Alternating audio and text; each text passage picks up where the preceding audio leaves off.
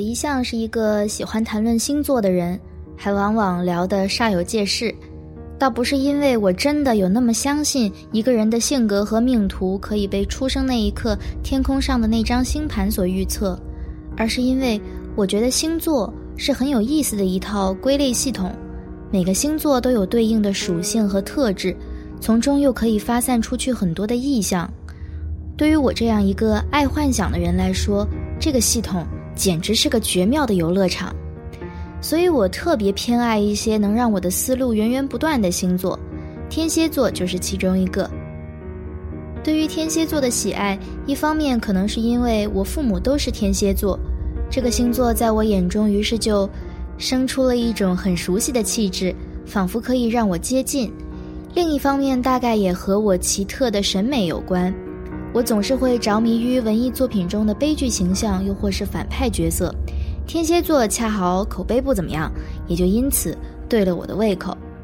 按照现代占星的理论，天蝎座是由冥王星掌管的。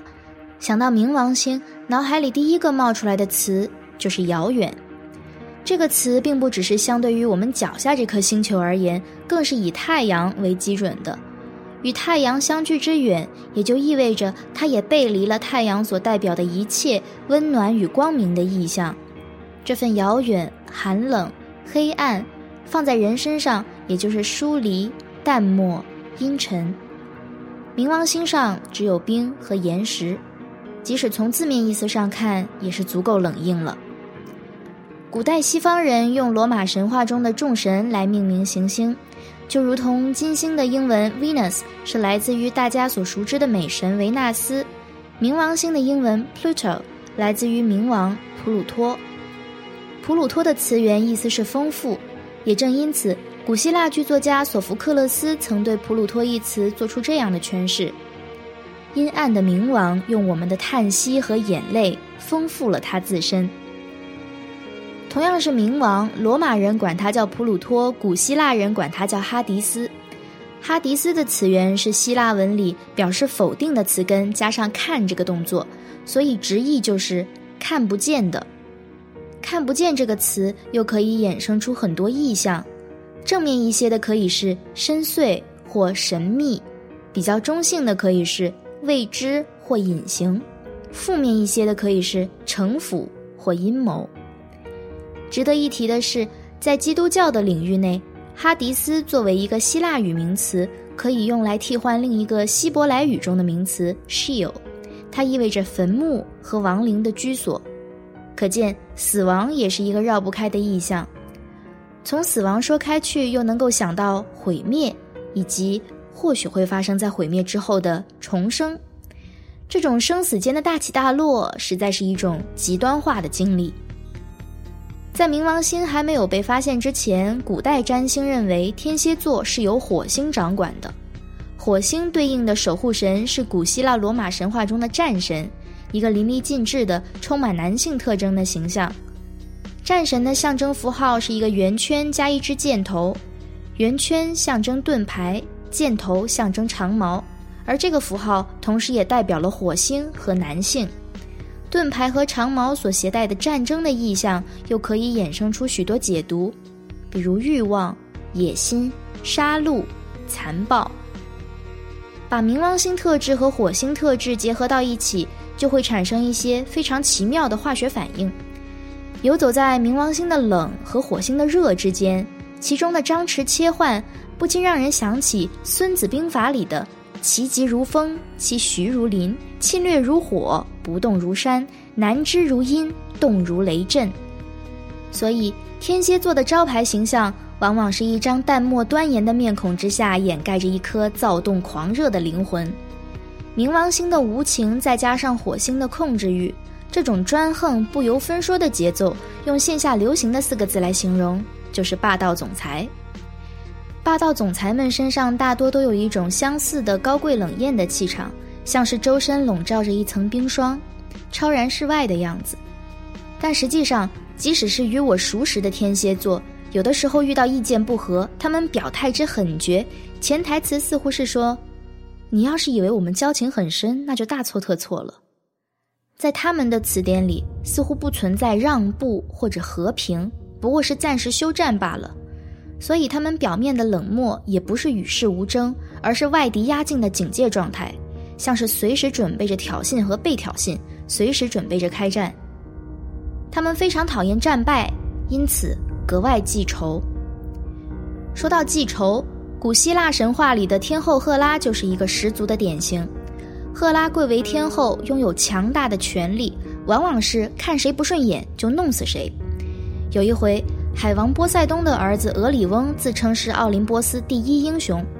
赫拉听到之后，顺势联想起自己的两个不成器的孩子，气不打一处来，于是迁怒俄里翁，私自派了一只毒蝎子去暗杀他。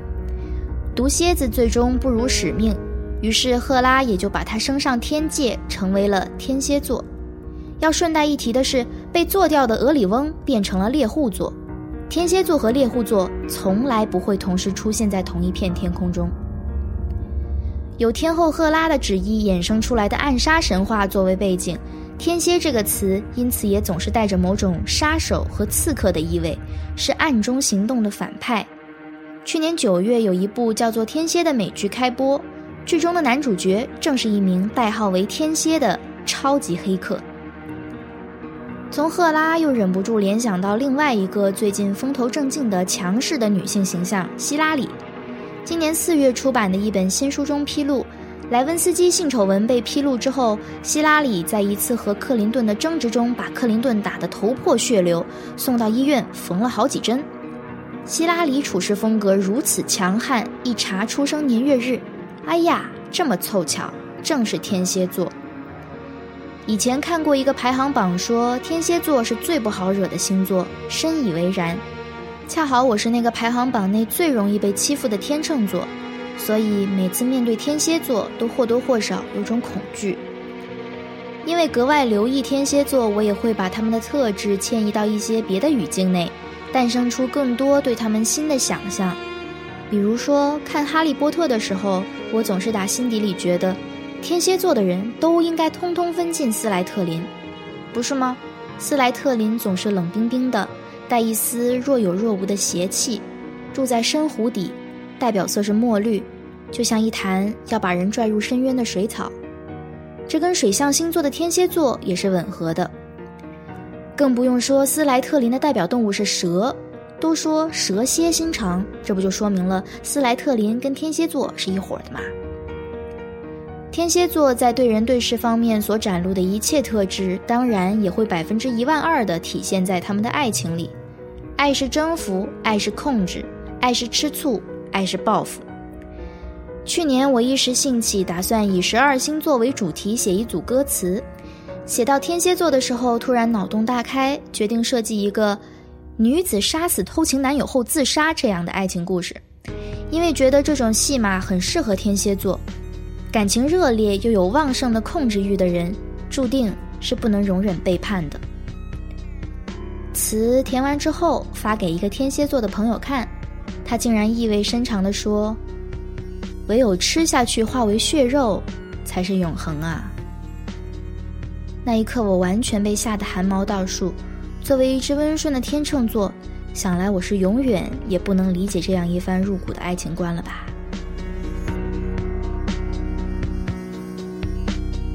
我的一个天蝎座朋友告诉我，吐槽是天蝎座表达爱的方式，所以我这篇文章并不是黑，我这是在用你们的方式来表达对你们深沉的爱。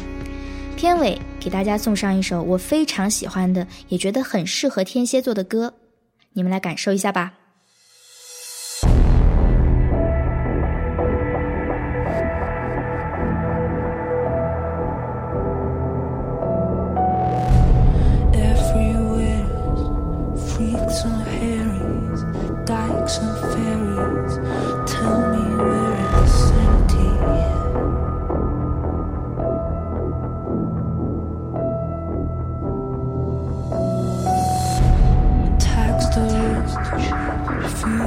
pull up till they're on their reach.